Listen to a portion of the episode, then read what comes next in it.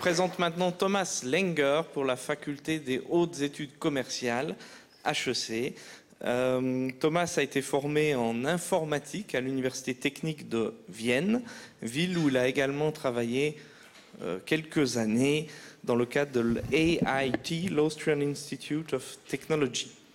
Thomas va nous parler euh, de sa thèse en système d'information réalisée en faculté donc DHEC, faculté où il va revenir tout prochainement pour un postdoc. Le titre euh, de sa thèse, The Everlasting Quantum Security. Merci, merci. Bonjour and good afternoon. Um, um, it's a pleasure for me to be here today and to be able to present to you some insights to my PhD thesis, which I was glad to complete in February 2013. Um, the thesis was a result of 10 years' work in a very specific field, in the field of quantum cryptography.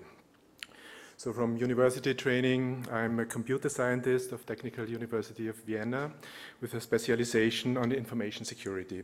So it was quite interesting for me to become in, involved in the development, implementation, and practical evaluation of a technology that actually promised or claimed to enable communication security with an unprecedented level of security, uh, namely a provable, unbreakable security. That was a very strong claim. Because in cryptography there was always this cycle making a code and breaking the code and making a stronger code and breaking the stronger code. And this arms race went from the simple ciphers uh, to the complex ciphers of today because uh, 2000 years ago it was sufficient uh, to use simple transposition ciphers like the famous Caesar cipher so, according to the Roman uh, historian Suetonius, uh, Julius Caesar used a shift of three letters, uh, for instance, substituting the character D for the character A uh, to encrypt and protect messages of military significance. This was at that time reasonably secure. Um, by the way, the first account uh, um, of a method to break this cipher using uh, character frequency, frequency, analysis has been handed down from the Arabian philosopher, philosopher and mathematician Al-Kindi of the 9th century.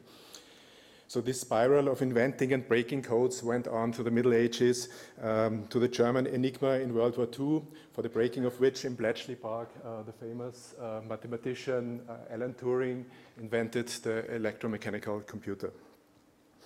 Even the ciphers we use today on the internet, uh, for instance, in online banking, they, are, they, they may also be decrypted sometime in the, in the future.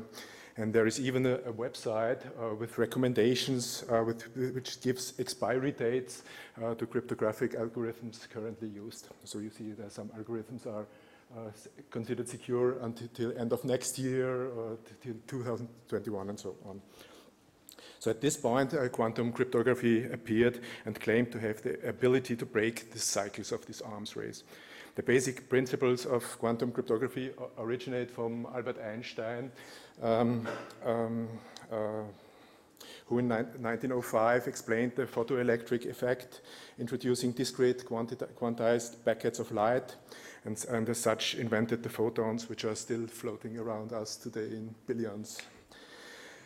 Uh, since then, quantum mechanics was developed and applied to all branches of physics, uh, like um, quantum optics, quantum information theory. So, in our case of quantum cryptography, it involves measuring and preparing uh, quantum properties of single photons of light. So, in the early 1970s, Stephen Wiesner of Columbia University, New York, proposed quantum money, an unforgeable currency um, using single photons of light attached to a banknote. So it was a uh, Gedankenexperiment, so to say. Um, the paper was not published but 10 years later, and the further seminal paper on quantum crypto uh, uh, from uh, Charles Bennett and Gilles Brassard uh, was published uh, 10 years later.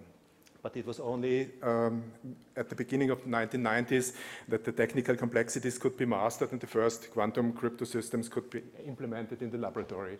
So that is how these systems looked like uh, some 10, 15 years ago. And it, it, it involved quantum cryptography over a small um, um, gap of 10 centimeters of, of, of plain air. Okay, when I started to work in the field 2003, we wanted to improve the practicability of uh, quantum crypto systems that they can be deployed and operated in other, uh, as other telecom equipment and used uh, to build practical applications.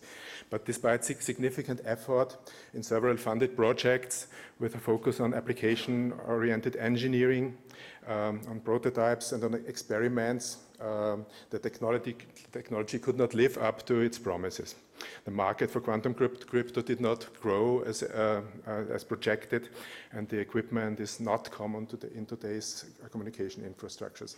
And it was argued that the quantum crypto, nevertheless, how interesting it may be, has no economic future and, no, and, and it's not necessary, though. Yeah.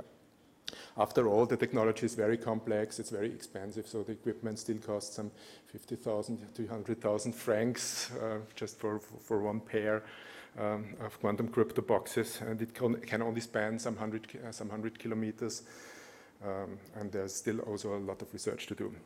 In this contradictory setting, on the one hand, the fascinating and new promises of unbreakable security, and on the other side, the problematic technical complexity and the limitations, um, emerged the research questions which I wanted to tackle in my PhD thesis. Is it reasonable to rely on the application, uh, on the actual qualified deployment of quantum crypto? Are there practical applications? And my, oops, and my thesis was, despite the difficulty and limitations um, it enables the development of highly secure new applications and services. So I conducted a detailed study of the field from a practitioner's view. After all, the HEC's focus uh, is on the implication and impact for practical commercial operation, on security management, and, and on managerial decision regarding deployment and use of information technologies.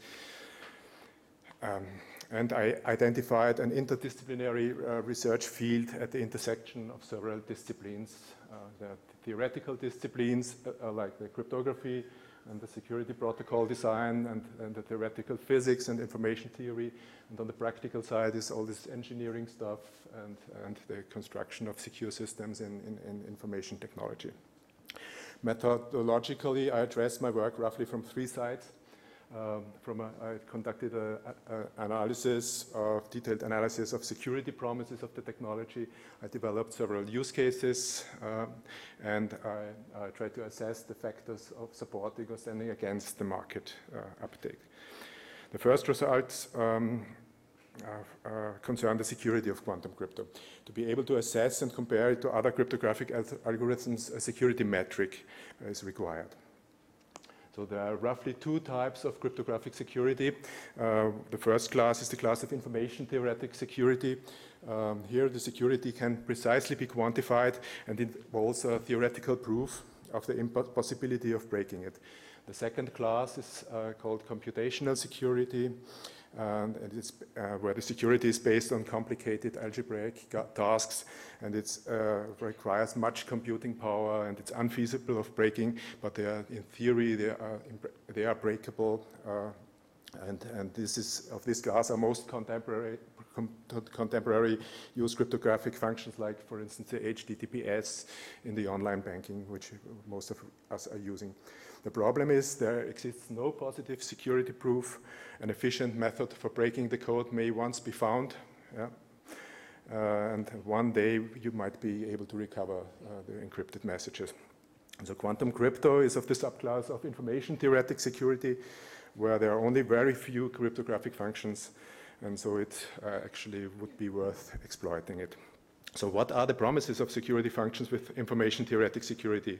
And the most important difference uh, to the class of computational security is that it enables long-term everlasting security, uh, which could, is defined in a, in a paper as the security uh, the data remains secure even if the complexity assumptions underlying the protocol become invalid in the future. But is everlasting security really necessary? It's clear that, for instance, for online banking, it would be sufficient that the transaction remains secure until it is booked at the bank. Um, um, this is only a very short time. Uh, besides that, it should remain uh, confidential because it's private information, which is only uh, of the business of the bank and of, of, yourself. So there are certainly applications where computationally secure cryptography is fully sufficient. But are there applications that would require information theoretic security?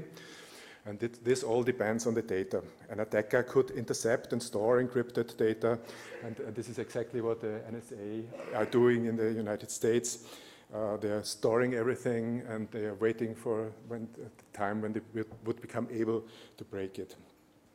Um, so actually, um, uh, such a very strong uh, encryption like this quantum uh, cryptography is not sen sensible for the banking data I mentioned earlier or for other ephemeral data like web browsing data or most emails, but consider, for instance, medical data. Um, according to regulation in Europe, medical data has to remain uh, confidential for a time span between 20 and 100 years. And this cannot be safely guaranteed uh, with conventional cryptographic methods or think about biometrical data or DNA data. So, so what's more, such data, it cannot be revoked or, or, repaired, a breach cannot be repaired. So for instance, like in banking, where after a compromise, can, the, all the mess can be cleaned up or a new account can be issued altogether, the, the passwords can be changed. But once the biometric data is revealed, you cannot change it. Yeah? you only have one set of uh, biometric data. Uh, the same is true also for very specific governmental and military data, for instance, uh, which also should remain uh, uh, secret for a longer time. So I hope to have shown that there exists a necessity for strongest unbreakable cryptography. But uh, the detailed presentation would certainly go beyond the scope of this short presentation.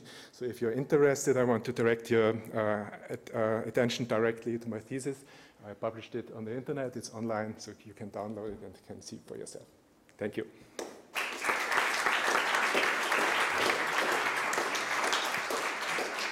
Thank you, Thomas. Any question in English or in French uh, ou en français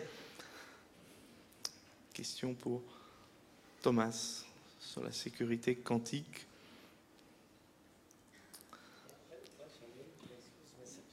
Me retourne vers mon collègue Vincent Mosier. Est-ce que, c'est envisageable Je comprends que c'est difficile, la technologie est compliquée et chère, mais certaines applications seraient importantes, comme par exemple la protection des données en médecine euh, ou le, passeport. Est-ce qu'on peut imaginer développer des applications seulement pour un certain nombre euh, bah, d'applications, justement? Ou bien c'est économiquement complètement fou Yes, uh, there are definitely there are applications where the economy doesn't play such a role. So if you think, for instance, uh, for a, a, government in a, a, capital city, they can interconnect their, the ministries and their sites, and their, it's, uh, it could also be quite uh, uh, expensive. And there are certainly applications, for instance, also in critical infrastructures, if, if you think about airports or power stations, also uh, to protect the communication networks, it would be reasonable already now. So the economies of scale, it did not yet kick in, so it's, it's, it might be, it's a very uh, projected, uh, technology projected in the future, it might be still 10 or 20 years off until it will be in uh, very many applications. Une autre question. J'ai toujours voulu savoir moi-même euh, si le roman de Georges Perec, La disparition, euh, sans la lettre E, posait euh, des problèmes insurmontables à vous autres, cryptographes, casseurs de code, ou est-ce que cela est résolu en un dixième de fraction de seconde euh, par euh, vos ordinateurs. so, so, you, so you're asking because of the frequency analysis of the of this code. So, so if you only leave out one character, it might be very uh, insignificant. Uh, so it might not change the overall statistics. I would argue. Merci.